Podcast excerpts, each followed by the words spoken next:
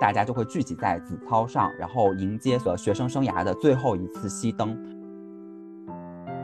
两个学长这个造型非常的这奇葩啊，一手这个抱吉他，一手抱着充气娃娃，然后穿着据说是红色的丁字裤，然后裸奔跳。所以我们做的一件事情就是众筹去送母校一条樱花大道。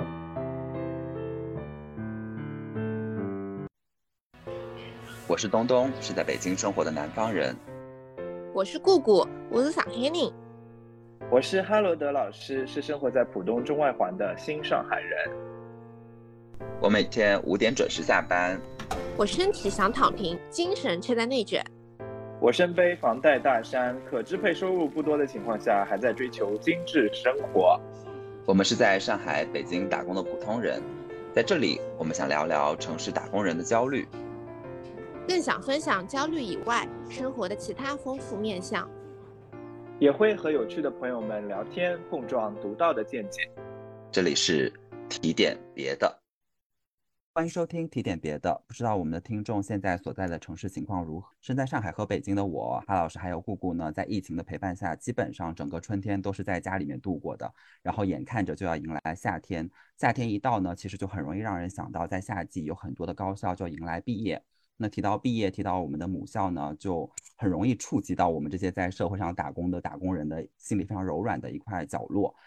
所以今天我们就邀请了我们的好友陀螺来和我们一起聊聊毕业。同时呢，因为我是就是清华毕业的，然后顾顾陀螺哈老师是复旦毕业的，我们就也很想请到就是在上海和北京很有代表性的高校北大和交大的朋友一起来聊一聊。然后我们就找到了我们北大的朋友阿林，然后邀请他来跟我们一起聊聊北大的毕业。但是呢，苦于我们交大的朋友都表示说他们学校的毕业。没有那么有趣，所以这一次的嘉宾里面呢，就比较遗憾没有交大的朋友。首先，我们请阿林来做个自我介绍吧。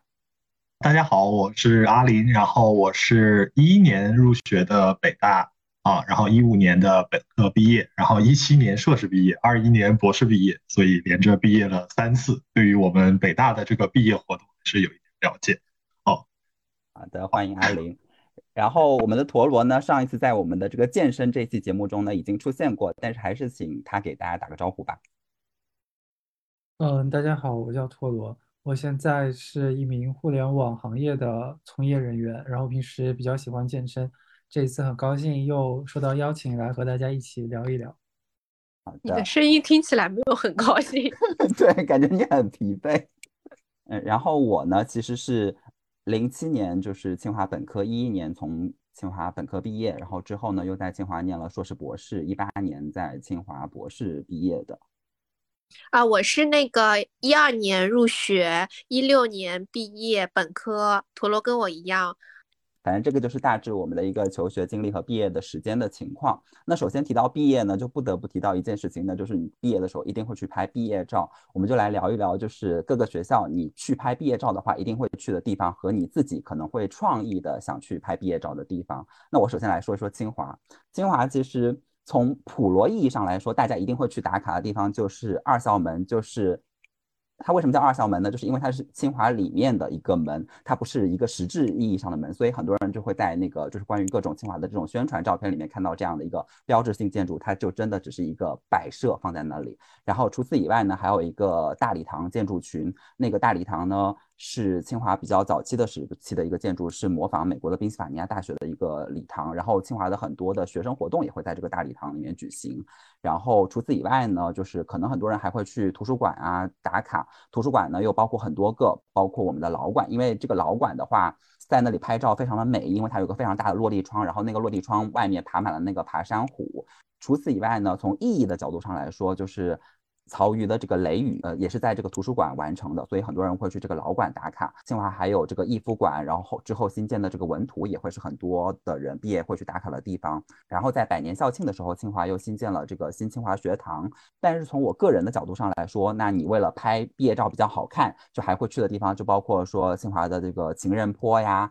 然后还有这个物理化学学院前面也有很大一片的这个草地，拍照也是非常美的。然后。清华百年校庆的时候，有一些校友捐了一些所谓的这个雕塑，当时被大家吐槽的非常的凶猛，但是不知道为什么后来就是毕业的时候，就很多人会去这个雕塑群拍照，那些雕塑都奇形怪状的，就是可能只有非常有艺术细胞的人能够理解这个雕塑到底表达的是什么。但是你拍照的话，就还别有一番趣味。然后就还有我们的这个第六教学楼，因为第六因为第六教学楼这个建筑呢造型非常的特别，它是一个圆形和一个三角形组成的一个教学楼的建筑，而且那个三角形呢有一个非常小的锐角。就是很特别，但从建筑的这个角度上来说，就是空间利用是很不合理的。但是从拍照的角度上来说，就比较特别。然后另外呢，就是你会去你的系馆拍照，因为就是这个是代表你所。读的这个专业，这个就是我们学校可能一般的人毕业会去拍照的地方。作为我自己的话，就是我还会去一些地方拍照。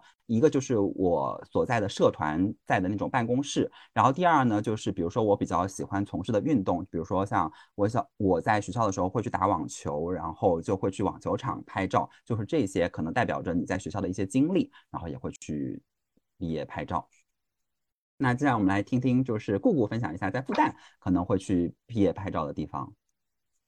嗯，就大部分人都会去光华楼跟光草拍照。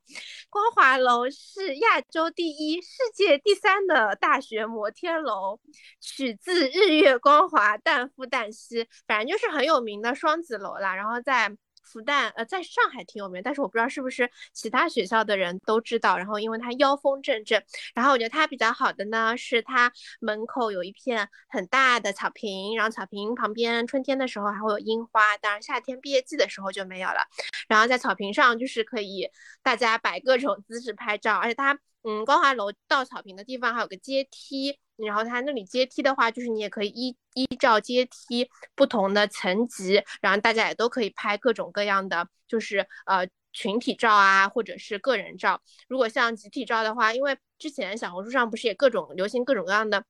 集体照的姿势嘛，就是如果大家站在不同的阶梯，或者大家拼一个五角星啊，等等等等。反正我觉得光华楼跟光草是一个能发挥你的拍照创意，然后在毕业照的时候。嗯，秀到朋友圈的照片。除了前面提到的光华楼是复旦这个学校相对比较现代的一面之外，其实复旦比较传统的一面更多的体现在向辉堂这个建筑。其实向辉堂这个建筑它是历史很悠久，大概是在解放之前就开始兴建了。然后它的名称其实来源于复旦的两位先祖吧，一位是马相伯，马相伯是复旦大学的创始人。另外一位是李登辉，李登辉也是之前复旦非常重要的建设者，所以这两位对于这个学校有非常重要意义的人士的名字各取其一，就变成了向辉堂。而且向辉堂的外形非常的古典典雅，并且很有这个书卷气，包括它的前面也有非常广阔的草坪，然后它的呃左手边和右手边分别有，比如说复旦的校史馆，然后复旦的一些。比较老的建筑，比如档案馆等等，这些都相对的有历史的文化的痕迹，所以那也是很多很多毕业生啊会去打卡，呃，纪念自己的大学时光的一个地方。我觉得类似于东东的经历，就是复旦的毕业生也都会去打卡自己喜欢的教学楼、从事的学生活动或者组织或者体育团体的这些地方等等。但是我们前面提到的向辉堂和光华楼是两个最具有代表性的地方，分别代表着复旦的现代和传统。但是我印象中，复旦的传统是不是还有一个拍照的地方？就是复旦也有一个很古老的校门，然后那个校门也是不能够就是进出人的那样一个校门，也是你们会去打卡的地方。呃，那个校门它其实是一个木质的校门，但是它不像北大的最著名的那个红红色的校门，以及清华的二校门那样。呃，好像复旦并没有特别去呃挖掘或者跟学生们去讲述这个门的历史或者是故事。呃，我们现在也不清楚它到底是新建的，还是说真的在这个地方是一个传统的门。但是那个门呢，是一个拍照很好看的地方，因为它是木质的，然后最当中有很大的复旦的 logo。然后走进这个门的里面，会有一些呃草坪，包括它的旁边有一栋非常精美的复旦大学日本研究所的日式的建筑。哦，原来是这样。好的，那我们就来再来听听阿林介绍一下北大的这个毕业拍照打卡地。因为可能我这个拍的次数比较多，因为我已经拍过三次毕业照，所以这个场地我就翻了一下我的照片，发现我在这么多地方都有拍过。然后我们这北大的这个必选的打卡的地点，一个就是最有代表性的北大西门，然后就是有匾额的那个红色的门。哦，因为平常游客都特别的多，所以拍毕业照的时候都得五点就得起床吧，就为了能拍到一个呃没有游客的那个西门的全景。然后另外呢，就是这个未名湖和博雅塔。这个风光，然后也是同学们都会去拍毕业照的一个地方。然后这个有好几个点，一个是博雅塔下面，比如说正对博雅塔的湖边，湖里面的这个湖心岛上面有各种亭子，然后也可以来取景。湖的南边有花神庙，然后有石坊，然后就是一个石头做的船，不知道是当年的哪个清代的园林留下来的。然后上面都可以从不同的角度拍湖和拍塔。第三个最经典的地点就是这个静园的草坪和静园六院。静园是当年那个燕京大学的校舍，然后它现在的这个啊翻新之后，就是中间是一个草坪，然后草坪上面就是啊种了很多树，有很多石碑，然后有很多这种划分起来的小路，然后就是特别适合拍这种夏日风光主题的毕业照。然后六院就是那种民国时期的那种。灰墙，然后红门的这种经典的院落，因为反差感比较强，所以这个颜色也比较容易出片。这个北大图书馆也是啊，可能大家都听说过的地方是吧？然后它的大门啊，那肯定得打卡留念。然后中间的阳光大厅，因为天花板是那个透明的，从阳光可以从顶上这个打下来，然后所以叫阳光大厅。所以拍照的时候啊，就可以有这种。光影的反差，然后也会有很多同学会去。然后另外就是燕南园，然后燕燕南园是啊，就是可能大家知道的、听说过的北大那些老教授以前居住的地方，所以他们的那个院落都很古朴，他们的那个墙上就经常有这种爬山虎啊，然后围墙也都比较矮，所以大家就会在各种地方凹造型，然后拍照啊。然后最后就是百周年纪念讲堂的门口啊，也是打卡地。小众的场地的话，现在的还挺多的。第一个就是我们第二教学楼的楼顶的天台，平常是锁起来的，然后去拍照的时候还得偷偷从教室里翻出去，然后爬上去。这个太阳下山夕阳的时候，可以看到这个西山的这个风景，所以在上面拍照，背景还是很漂亮的。然后另外就是理科教学楼的室外楼梯，还有国关楼的室外楼梯是那种钢制的楼梯，就是可以拍那种工业风的毕业照。然后我看也有很多同学来做这样的拍摄。我们这个五四的足球场，因为这个大片的草坪总是很适合摆造型或者多人一起摆各种的姿势来这个展现。除了这些之外呢，然后还有其实还有一个隐秘地点，虽然我现在还没有看发现谁在毕业季解锁，就是。博雅塔的塔顶，因为博雅塔是前身是个水塔，所以它的塔顶是肯定可以上去的。我也有这个同学之前在上去拍照啊，当然是因为一些这个学校的任务要拍这种北大的全景之类的。然后，但是毕业季好像我现在还没有看到有谁去上面拍了。但是我觉得如果有机会，肯定会有同学上去拍一下。所以到底是北大大还是清华大？以及北大跟清华都比复旦要大吗？就是清华比北大略大一点点，但是呢，就是北大因为那个未名湖就占了很大一块儿，所以北大从就是教学楼这种建筑面积来说，比清华要小很多。而且我觉得，就提到北大的这些地名，不管有没有在北大读过书，我觉得。都是耳熟能详的，未名湖啊、博雅塔，这些都是高中的学子们都非常期望的地方。反倒是不好意思，这里得罪了清华。反倒是清华，我如果是作为一个没有去过清华的人，可能我一时半会儿想不出来那种特别代表性的建筑。不过相比较，就是复旦的确是中国的可能呃稍微好一点的大学里，相对比较迷你的一个呃大学，特别是我们本部的那个区域，其实特别的小。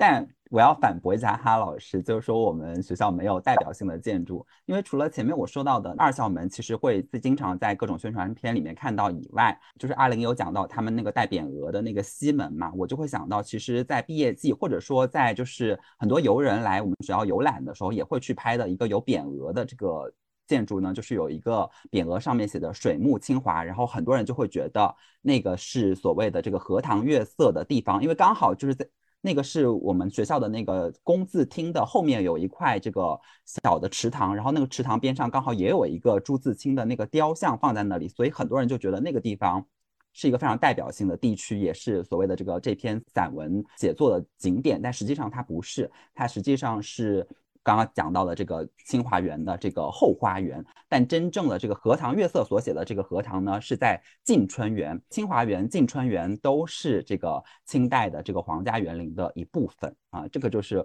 可能就是跟北大的一塔一湖图相对应的，清华可能就是从历史感角度上来说比较有代表性的这个地方吧。嗯，然后这里还是觉得北大的未名湖赢了。然后荷塘月色，嗯，现在会让人想起凤凰传奇。那只能说明你的文化层次不够。那聊完了我们各自学校的这种代表性的打卡的这种毕业照拍照地方以外呢，就来聊聊我们各自毕业可能会有的一些活动。其实毕业的时候，除了毕业典礼以外呢，我觉得就会有很多其实跟我们自己生活息息相关的一些活动，可能是。我们自己会更感兴趣的，比如说从我自己毕业那年来看的话，就是每个院系一般都会有一个毕业大戏，而且这个毕业大戏怎么说呢？就是清华明明是一个可能工科院系比较多的这种高校，但是呢，即使在这种工科院系里面，比如我所在的这种学自动化，然后学计算机、学电子的这种专业里面，每年还是会在毕业的时候拍一个这种毕业的这种话剧，而且我深深的记得。我自己毕业那一年，我们年级拍的这种毕业大戏呢，是一个以十字军东征为主题的历史大戏。但是，就是大家的这种参与度、投入度是非常高的。就是基本上从你大四开始第一个月开始，大家就会筹备这种剧本写作团队，然后开始筹备就是演员招募团队，然后筹备赞助啊，然后场地啊、舞美啊，然后灯光啊各方面的这种团队都会开始筹备起来。而且这个就跟我们其实每一年每个院系有的这种学生节会形成很大的差别。就是在清华，就是每一年的话，这个是跟毕业没有关系的，就是每一年每个系还会组织一台叫做学生节的这种。文艺晚会，在这个文艺晚会上，就是是各个年级的人都会参与，然后是以班级为单位，然后就是贡献节目。但是这种节目的话，都是呃比较短的，这种五到十分钟，长的也可能不会超过二十分钟。比如说，主要是以歌舞、小型的这种舞台剧，然后 DV 剧为主的这种学生节。但这种学生节呢，就是你每年你都会就是代表各个系的这种。文艺实力展出，然后同时也会展现出各个系的这种财力，因为就是你要招揽其他系的人来看你的这种学生节的话，你会要弄很多的这种抽奖活动，然后有的系可能比如说你抽奖就会抽 iPhone 啊，或者抽就是 Mac 电脑啊这种的，吸引很多的人来参加。那有的系的这个奖品就没有那么诱人，但是就是毕业大戏的话，就通常来说每个系都是弄一个就是完整的话剧这样的形式。可能创造一个大家毕业的共同的这个回忆吧。然后除此以外呢，就是清华还有一个可能跟就是北大或者说跟复旦或者说跟很多其他高校很不一样的一个地方，就是可能因为清华是非常讲究规律然后严谨的这样一个作风的一个学校，所以呢，清华直到现在为止，本科生的这个宿舍还是到晚上十一点钟就会断电熄灯的。只有在考试周的时候，为了方便大家考试周复习，就会不熄灯。所以就是到你毕业的那一年的那个就是夏天的时候，大家都会在考试周前一周的周五，大家就会聚集在子操上，然后迎接所学生生涯的最后一次熄灯。然后那天晚上，大家在那学生宿舍区的那个操场上，因为它那个熄灯是会有一个滞后的，就是可能比如说呃。一号楼、二号楼先熄灭，然后三号楼、四号楼再熄灭，所以你就会看着到了十一点的时候，这个宿整个宿舍楼区的这个楼一栋一栋一栋的这样的熄灭下去，就好像一种仪式，就在预示着说你的学生生涯，然后你的所谓的青春也随着这种灯的这种熄灭，然后一盏一盏的就是逝去的那种感觉，所以那个也会是很多很多的，就是清华人在毕业年纪的时候会去做的一件事情。我想说，这个好有仪式感，有一种地球一小时的感觉。但是清华花一小时，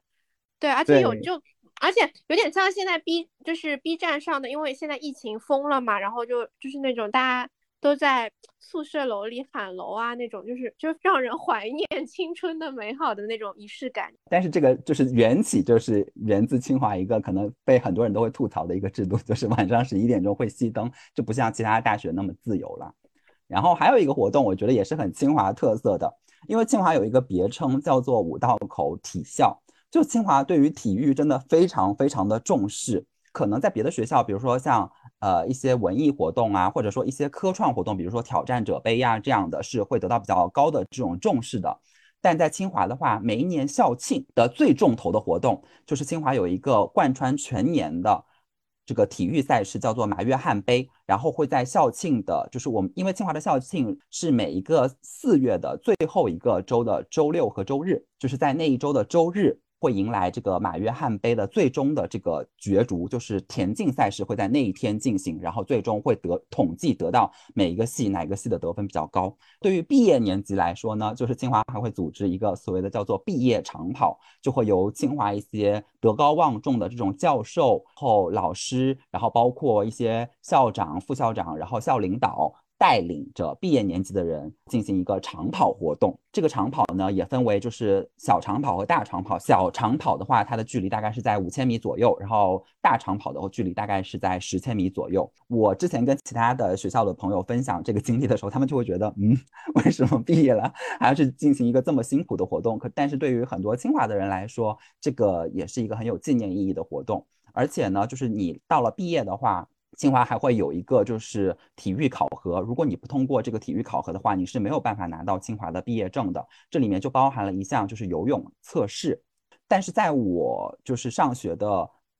那几年呢，因为清华的那个游泳馆是被征用做了奥运相关的这个场所，所以暂停了就是在毕业年级进行测试的这个传统。但是最近呢又恢复了，而且清华还给各个毕业生准备了一个像奥运金牌一样的，就是当你通过了这个游泳测试以后，就会给你颁发这个资格认证，发一枚这样的奖牌啊。这个是大概清华的人毕业会去从做的一些可能比较特别的活动吧。我想先插一个问题。就是我想问一下，为什么清华所有的体育类的活动都叫马约翰杯啊？啊，就是马约翰，他是一个人，就是他是曾经在清华从事体育教育的一个老师，然后当时他把就是体育锻炼作为清华的一个非常重要的传统，而且当时他在清华的时候还有一个传统，就是号召大家每天四点以后就出来运动。当时的话，就是清华会有一个广播，一到四点的时候就号召所有的同学、所有的老师走出教室，走出实验室。是不是清华最有名的那个“为祖国健康工作五十年”的口号就是因此而来呀？对的，对的。而且我当时就是进学校的时候，听到这个“为祖国健康工作五十年”的这个口号的时候，我还觉得。挺简单的嘛，因为我当时心里直接想的是，就是工作到五十岁，谁不可以啊？后来我仔细想了一下，是为祖国健康工作五十年，就是从你踏入社会工作那一年开始才是第一年。然后我一想，哦，我接近三三十岁才开始工作，然后要工作五十年，也就是说我八十岁才能退休。然后一想，就是一个非常非常遥远的目标。但我听说，就是隔壁的北大最近已经提出了一个更卷的口号，要为祖国健康工作六十年。有吗？我怎么没有听说过？对，那那我就请请我们隔壁校友北隔壁的校友阿玲来聊聊，就是北大毕业的时候会做的一些事情吧。嗯，除了学校的这些基本操作啊，就是各种什么这种毕业晚会啊、毕业仪式之外，学院这个层面的话，跟这个东东刚才讲的其实有点像，就是我们院系每年都会自己组织毕业晚会，还有这个红毯的仪式，也是每个学院都会有。待会儿复旦的同学会好好。分享一下它的起源哈，那然后比较特别的，我觉得一个是这个图书馆的毕业活动。图书馆每年到毕业的时候，会可以去申领一个借阅的纪念卡，然后就是他会给你一个这个就是呃就是图书馆的这种类似于什么信封，就是那种那种封，然后里面放一个这张纪念卡，然后上面写着。你来这个北大借的第一本书是什么时间？然后是什么书？这个上学的时候一共借过多少本？然后打败了百分之多少的同届毕业生这样的信息？然后我当时第一次拿到时候还觉得挺新奇。但是我那个读博士的期间，我第一次是替我的。呃，物理学院的师兄借了一本，好像是用来造雷达的什么光学书籍。然后，于是我那个借阅卡上面就是第一本书，就是借了一个造雷达的书，还还挺特别的。除此之外，就是图书馆会有这种毕业墙留言，然后还有这种图书漂流活动啊，就是老生可以把这种书先拿到图书馆，然后这个跟这个在校的同学可以做这样的交换。除此之外呢，就是社团这个方面，可能也是北大这个比较活跃的一个部分啊。我们据不完全统计，好像有三百多个社团吧。然后除了一些常规社团之外，还会有一些什么起床协会，还有解放清华协会。但是现在我不知道叫什么名字，好像不叫这个了。他们在毕业季都会做一些演出，最值得打卡的就是一个是这个。风雷社就是北大的街舞社的毕业演出，然后另外一个就是北大剧社的这个毕业的这个大戏啊。然后因为北大这个校园戏剧最近好像还搞得挺红火，所以每年这个剧社的毕业大戏的票还挺难排的。除此之外呢，就是北大这个活动就是可能自发组织的反而大家更踊跃，可能这跟大这个北大这个自由的氛围比较有关系。像刚才东东说的那个。这个熄灯制度，北大一直都有，但是呢，毕业的那几天，就是同学们都不会留在宿舍里等着熄灯，大家都出去在北大的各种地点开始聚众，然后就是喝酒唱歌。然后有三个非常经典的地点，就是一个是静园草坪，然后一个是未名湖的那个石坊，就是石船上面，然后是可以，那那个船是正对着博雅塔的啊。然后还有就是白讲门口啊，毕业季的晚上就会每天都有人就是带这个吉他带音箱，然后就大家会自发的就说在各种群里面喊说我们现在什么毕业唱歌，然后这个有没有人来？经常就是从天黑一直唱到这个太阳升起，反而是。北大的同学们最乐于打卡的活动，超过了一些这个除了学校的毕业典礼和学院的毕业晚会之外，我感觉这个是最受欢迎的活动了。就是还有这种毕业的这种二手市场，每年非常大型的一个活动吧，然后可以给在校的同学提供一点点小福利，用很便宜的价格买到很多东西。听到上面的分享，我觉得啊，复旦和北大，我感觉好像有些东西比较类似诶，比如很多的社团。还有很多很很奇奇怪怪的，比如说我们有重口味协会这样的民间社团，然后也会在草坪上就是弹吉他唱歌啊。但是我觉得北大学生身上的那种那种浪漫感，好像跟复旦还来的不太一样。我觉得复旦的学生可能会更浮夸一点。前面有提到说这个毕业红毯，其实我们没有做过认真的考据，但是。据说这件事，这个毕业红毯这个事情是从复旦缘起的。然后我所在的这个复旦新闻系，据说就是这个毕业红毯的始作俑者。那其实它是有一个背景，是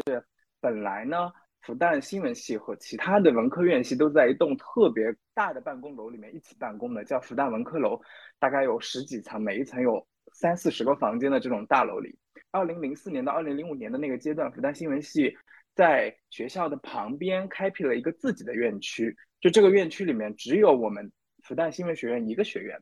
然后呢，我们学院所拥有的这一片的教学楼呢，它是一个呃凹字形。那大家可以理解，就正好说这个凹字形的当中是一个长条形的一块空地，然后它的顶上是一个用红色的钢铁结构架起来的玻璃顶。这种建筑的布局和结构就特别像一个电影节的这种入场仪式。它拥有一个很长的往里走的纵深。然后你走到这个建筑的尽头，就是我们的教学楼。而且我觉得特别有意思的是，学院甚至在这个尽头处用木板搭了一个舞台，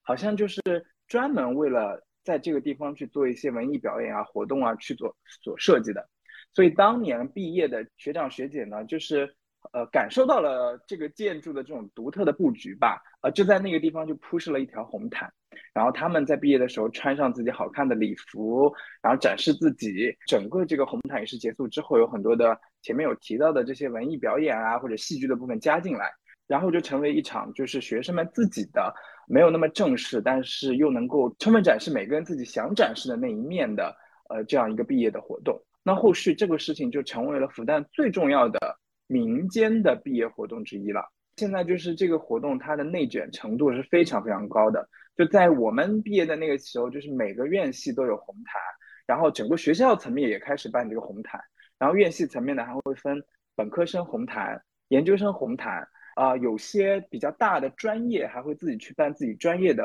红毯，就可以跟前段时间特别红的那个呃大都会博物馆的 Met Gala 有一比了。那在这个红毯这件事情上，大家准备起来也特别的用心，各种服装啊、道具啊都特别特别的专业。有的是去定制礼服的，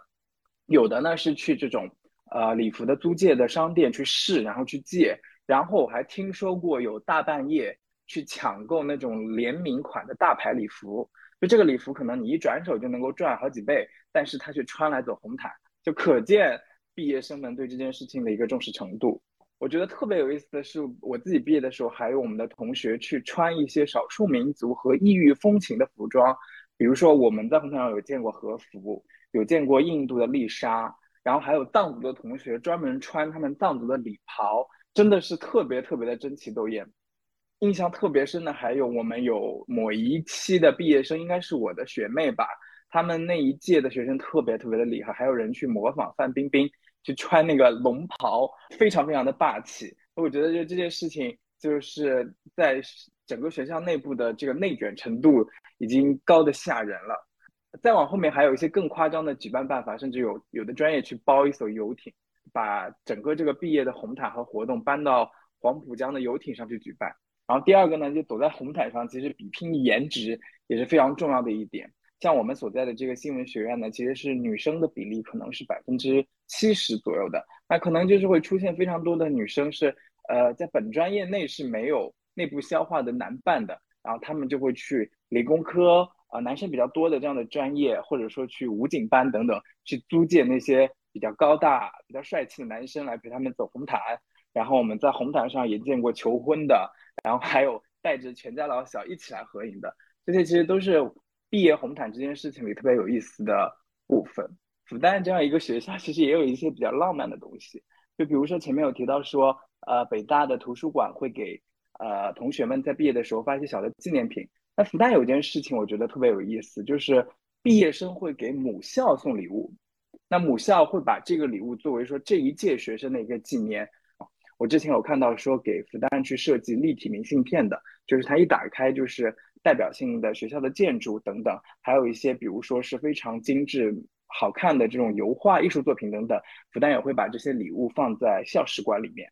关于就是复旦那个红毯这件事情，我有个问题，就是刚刚哈老师有讲到，就是比如说女生比较多的院系，然后他们会去找外院系的男生来和他们一起走红毯，所以这个走红毯的话，一定是要搭伴走的嘛？因为就比如说你在那个电视上看到那种明星走红毯，比如范冰冰走红毯的话，她就一个人走啊，那你毕业红毯不可以一个人走吗？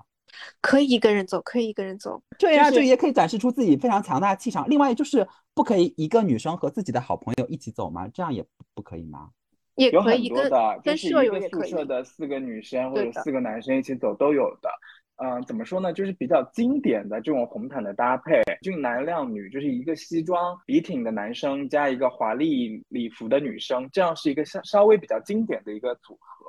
红毯上也可以看出大家不同的这个关系嘛，就是也可以组合出非常多神奇的这种组合来。记得有一个是他和网友第一次见面，就是发生在红毯，然后他和这个从来没有见过的网友约好了，说当天晚上在这个红毯见面，然后他们一起走毕业红毯。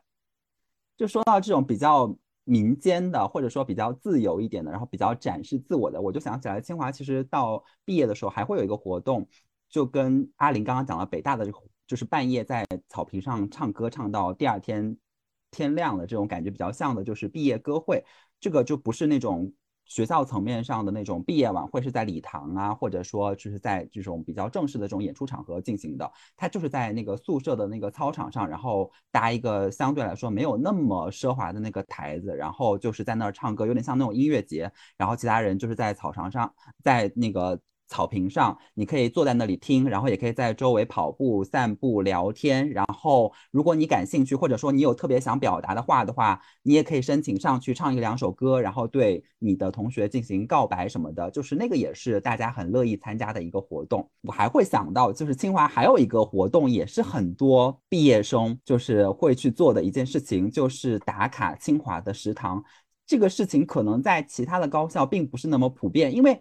理论上来说，你在一个学校读书读了四年，你总归就是学校的食堂，你总归都吃过。但清华呢，因为整体上来说，校园面积确实是比较的大。然后就以我自己来说吧，就是我在学校读本科四年的这个过程中，基本上就是常去的食堂就只有那么三四个。但清华食堂就是光以建筑来说，我们不是说就比如说同一栋楼有四层，然后一二层是某一个就是管区的这个某一个风格的食堂，然后三四层又是另一个风格的食堂，不以这种来区分，就是以整栋整栋的这种食堂建筑来说。就有十八个食堂，所以你很有可能等到你毕业的时候，你还有很多食堂没有去过。然后到了毕业的时候，就经常会出现那种帖子说，一个清华人你做到了多少分，然后到六十分才能及格，然后这其中去的食堂数量就会决定其中一个分数项，然后就会有很多人在毕业的时候去打卡食堂。嗯，我我觉得可以感受到东东对于清华的绵绵不绝的爱。啊，然后我觉得我们可以说回刚刚的那个毕业礼物的这件事情，因为我们今天也邀请了陀螺，他当时在毕业的时候做了一件非常有意义的事情，甚至引发了很多已经毕业很久的校友以及上海媒体的关注。我觉得这里能不能请陀螺分享一下当时你的故事？刚才哈老师也提到了，大家每一届其实都会有一个送礼物的一个习惯，所以当时我们就在想，我们这一届到底想送什么？其实感觉是很久以前了，那个时候其实那一年恰好是众筹的元年，就你会发现大家都众筹这个众筹那个，所以呢，我们其实想法也是想要众筹一个礼物，然后送给学校。后来恰好就是一个大家讨论过程当中呢，就发现哎有一个樱花树挺不错的，然后恰好我们学院里面其实你有那一片区，它暂时还没有种一些树啊或者植物之类的，所以我们就打算往这个方向去做了。那个时候毕业季嘛，其实大家拍毕业照那时候也都是四三四月份。那个时候如果樱花盛开的话，就特别的好看。所以我们做的一件事情就是众筹去送母校一条樱花大道。我们就用了当时轻松筹的一个软件，反正我们就会说我们大概要筹多少钱，呃，预计要花在哪里，它大概的效果是怎么样的。这个链接其实我们本身是发在我们班级的群里面，让大家来参与的。但是同学就很兴奋。他发到了朋友圈，然后就引发了好几届往届的学生，他们也过来参与，所以那个众筹其实我们完成的速度真的是大大超过了我们本来的一个预期，就几个小时不到就已经全都满了，而且发现很多都是往届的校友来参与的，所以这个当时也就受到了别人的一个报道。然后在第一年我们其实是刚刚种下，其实过了两到三年之后，你还会发现那个樱花树它真的已经开花了。那个时候，等你后面几位的学生，他们要去拍毕业照的时候，还能用那个樱花树作为背景来拍照，还是很不错的。我觉得送母校一条樱花大道这个活动的名称听上去就特别的浪漫，这活动组织的也是特别有传承。因为其实我们都是复旦新闻系新闻学院的学生，前面有提到说我们每一届的学生毕业生都会给学校送礼物，那复旦新闻系的传统就是给复旦种树。我记得我毕业的时候给学校种下的是日本晚枫，就是它是一种特别特别红的枫叶。等到我后面读研究生的阶段，每年秋天我都能看到那棵树，它特别的与众不同，特别的红。陀螺组织的这一次活动，一方面它是一个众筹，然后我记得当时上海的一家媒体叫做《劳动报》，还专门有记者过来采访。第二个是樱花树是我们隔壁同济大学的传统，就每年春天同济大学的樱花树。还有它的樱花球场，都是很多很多上海人在那个季节要必须去打卡的一个地方。那复旦呢，其实没有一个特别成型的这个樱花大道拍照的拍樱花的地方。那我们其实也相对比较嫉妒。后续等到我毕业了挺久的一段时间，回到学校，在春天的那个季节，真的能够看到这一排樱花它茁壮的成长，并且稍微有了一些气候，能够成为一个挺漂亮的一个打卡点吧。那除了就是，其实我们前面有聊到，就是一些比较官方的，然后一些比较传统的活动以外呢，其实毕业的时候呢，我想每个人都会有一些非常浓烈的这种情绪的释放，然后也会想去做一些相对来说可能在平时的这个生活里面不太敢去做的事情。就是以我来说吧，就是我记得我那年毕业的时候，就那个时候还是一个有人人网的时代，然后当时就有一篇帖子非常的红，就是说要夜闯圆明园，然后他详细的介绍了说。圆明园晚上的景色是什么样子的？然后就是各种各样的这种介绍，就是我觉得这个行为是不能够借鉴的，因为它其实不太合法。后来呢，就是我和我的朋友就是受了这篇帖子的，就是感召，然后就有一天深夜，就是从清华出去，因为清华西门出去之后就是圆明园，然后我们就在那个圆明园周围就是绕了好几圈，然后试图找到一个可以进去的地方，然后就是真的很想去尝试这样一个活动。然后除此以外呢，就是。因为清北两校其实平时的时候是非常的友好的，但是可能到了毕业的时候呢，就像我们刚刚就是在介绍各自的这种打卡点的时候，就是会有一种啊，我要跟对方竞争的这种心态在里面吧。然后就有时候，比如像我们的阿林刚刚介绍，就是北大可能有一个就是协会叫解放清华，然后可能同样的就是在毕业年级的时候，大家就会觉得说，哦，那我要穿上清华的这个学士服，然后去挑衅北大，然后展示我自己，然后有一种就是要踏平 北大那种架势在里面。那就是北大有没有这种比较听起来比较疯狂的这种举动？这个疯狂的故事跟这个兜兜刚才说这还有点像，我们翻的是颐和园，不是圆明园，不知道为什么会有这个差别哦。因为北大离颐和园比较近吧。当年反正我刚入校的时候，就是听说那个学长们啊夜袭颐和园这种也是什么北大必然要打卡的活动，所以他们就是毕业季的时候也经常有人去什么，就是颐和园哪里跳墙进去。好像最近好像这家这项活动好像不太存在了，因为我最近就没有听说谁谁在这样去了。除了这些之外呢，那另外一个就是跟这种未名湖的这种互动了。这个就是每到这种毕业季，关于未名湖的活动都特别的。然后我们的保安小哥也会特别的繁忙，基本操作就是像刚才说的那我的那个石坊上喝到后半夜，然后唱歌啊什么的，然后可能就会出现这种跳湖的故事。进阶版的就是裸奔加跳湖，就是喝多了之后就是先脱衣服然后再跳湖。去年的时候终于出了一个终极版的未名湖活动，就是好像有两个师弟是带了一个那种充气的船，吹了好了之后在湖上划船。本来未名湖特别小。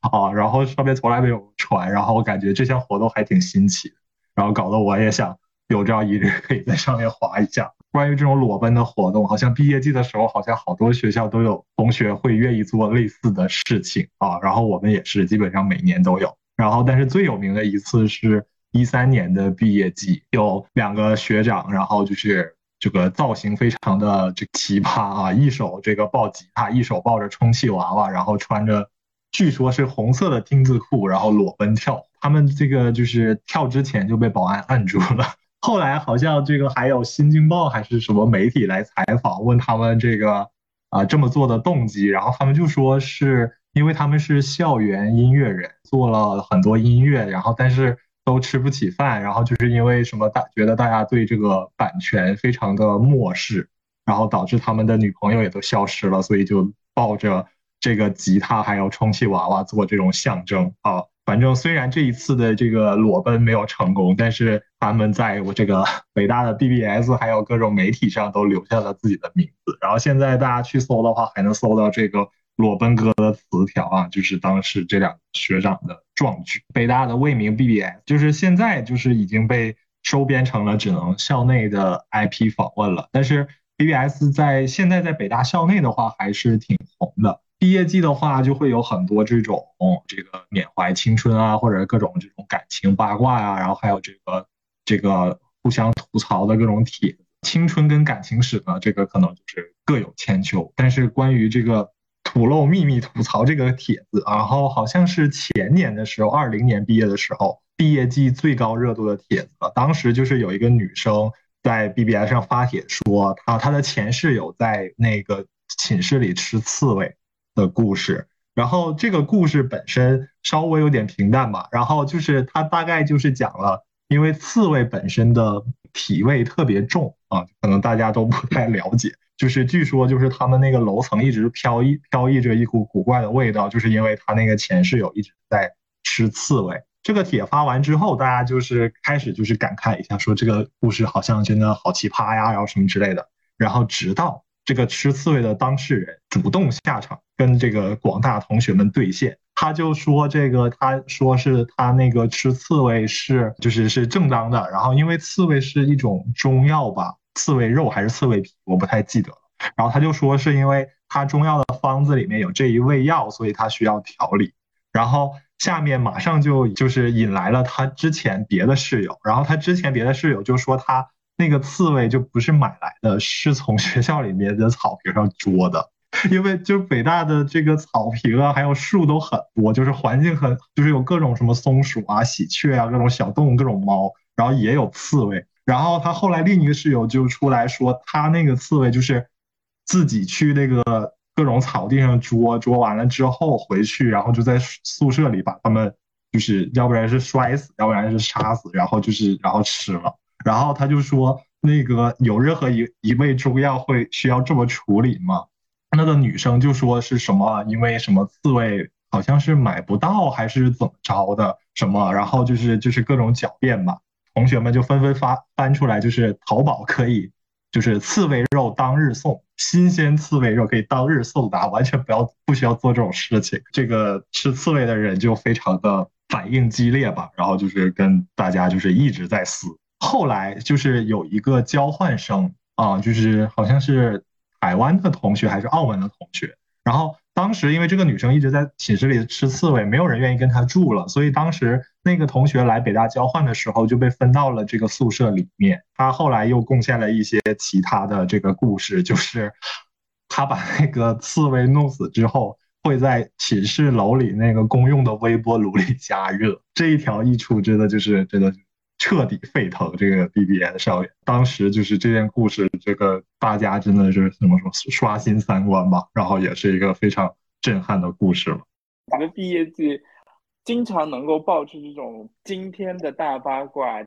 对，所以就当时出这个事情的时候，大家首先都表示非常震惊，他还出来跟大家对线，然后就导致群情激愤，然后好像我记得好像大概有十天左右的 BBS 的。第一热帖都是这个帖子，因为每天都有新的细节补充进来。然后前面我觉得阿林提到另外一个相对比较疯狂的事情就是裸奔，其实裸奔也是复旦的一个传统。我们甚至有听说过，给我们上课的某一位老师曾经在毕业的时候就裸奔过。当然，可能那个是一个传说或者是一个笑谈，但是呢，就类似前面那个北大裸奔哥一样，复旦也出过一个。真的是有媒体报道的一个裸奔事件，叫做“最后的坦诚”。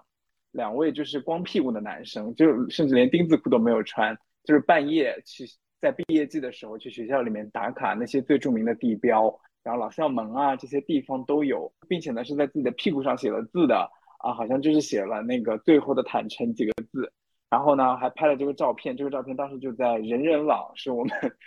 比较有回忆的一个一个社交网站上去火了起来。然后很多媒体还去报道他，嗯，如果大家现在去搜这个，呃，搜这个最最后的坦诚这个关键词，现在还能够看到这个照片，呃，还有女生是裸奔的，然后可能是晚上半夜两三点钟没有人的时候，在学校里面喝多了，然后也把衣服脱光啊之类的，我觉得这个都是一个挺有意思的一件事情，能看出来毕业生在那个季节里面非常浓烈的这种情绪的表达。然后前面我觉得还有一点就是提到这个 BBS，好像清华的 BBS 叫做水木清华，对吗？然后呃北大的是叫未名什么什么，然后复旦的是叫日月光华。BBS 是拥有一个自己的时代的，然后在那个那个年代里面，BBS 是整个学校里最活跃的民间的线上的平台，就所有的东西呃都在这个平台上去讨论，不管是学术也好，交友也好，体育也好。后面像人人网啊，然后逐渐的其他的社交平台的兴起，就替代了 BBS 这个纯校内的一个网络空间。可能还是有一些死忠粉现在还在运营那些呃 BBS，好像有听说说 BBS 讨论的话题已经从原来的比如说毕业求职，再换到呃生小孩，再换到买房买车，呃现在 BBS 上讨论的话题已经是在哪里买墓地了。好像 BBS 的那个最忠实的那群粉丝的年纪也在不断的增长，然后我记得复旦 BBS 呢有自己的黄金的时代，可能是是九十年代末以及那个新千年之初，这个阶段是复旦 BBS 的黄金时代。最令人轰动的这个网络事件，就是一位学姐在自己的毕业之际，呃，在这个日月光华 BBS 上发布了，不知道它是虚构的。还是通过这个真实的事情改编的这个爱情长文，这篇文章呢也非常的有名，就叫《自由而无用的爱情》。这篇文章的作者呢叫 Child，就是那个小孩儿，这个英文单词 Child。他之前是复旦 BBS 新作版的版主，也是一个让人觉得有一点玄妙的人物。他这一篇长文就就讲述了他和三位自己专业的老师的感情纠葛，然后里面有系主任。有学术大牛，有明星讲师，那这些其实都是有妇之夫，然后也都是非常耳熟能详的呃大牛或者是学术领军人物。但是在这篇著名的自由而无用的爱情的网文当中，这位学姐记录了她跟这三位老师之间在不同的场合发生的感情的甚至肉体的纠纷，有在办公室的，然后有在老师的家里等等。其实现在讲讲看，有一点非常的火爆。那大家有兴趣的话，可以再去把这篇文章找出来。我记得豆瓣上有专门的小组，就是讨论自由而无用的爱情这篇文章到底是真是假。然后它里面提到的这些人物到底是哪个学院的哪个老师？据说是有很多很多粉丝专门在追这篇文章，并且一一去考据，甚至后来大家已经把这里面提到的三位男主角和复旦某个专业的三位学术大牛一一对应了起来。所以这是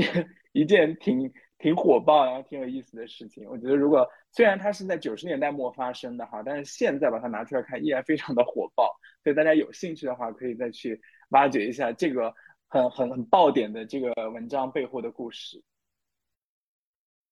嗯，听就是复旦和北大的朋友分享之后，我发现。我印象中，清华的 BBS 上可能没有这么劲爆的新闻，但可能就是大学之大，不在于有大楼，也在于就是可以容纳各种各样千奇百怪然后人的存在吧。但是我觉得就是在毕业的时候，其实还有一个活动，也是大家都会去参加，就是毕业聚会。然后在毕业聚会上，其实也是大家释放情感的一个非常重要的一个场合。那我自己经历的就其实有挺多。跟刚刚那些就是在 BBS 上能顶上热搜的新闻不太一样，但是可能是一些你更容易会遇到的一些场景，就是比呃关于就是同朋友之间的这种误会的这种消除啊，然后关于这种男女朋友之间的这种就是爱情上情感上的有比较美好的结果的，也有可能比较就是悲惨一些的结果的，都会在这个节点有一集中的这种释放。从我的角度上来说，就是每一年。尤其是本科生毕业，因为你本科生毕业其实面临着说推延、出国或者说工作的这是不同的选择。尤其是在推延这件事情上，可能即使是同一个寝室的这种朋友之间，也是存在着一定的这种竞争关系的。所以在毕业之前，推延结果落定之前的那个节点，大家之间的关系是很微妙的。你可能多多少少就是。会有一定的这种自我保护的这种意识在里面，但是等这个推研结果落定了以后呢，就是当大家已经要拿到毕业证书，然后坐下来一起吃饭的那个节点呢，可能这种就是情感又会有一个很大的不同，然后就很经常会碰到，就是原本可能就是在毕业期间因为这种竞争已经不怎么说话的这种关系，然后到那个饭桌上，然后大家抱头痛哭的那种场景。从男女朋友的这种情感关系的上来说的话，我自己那一年就是我们年级就刚好碰到了。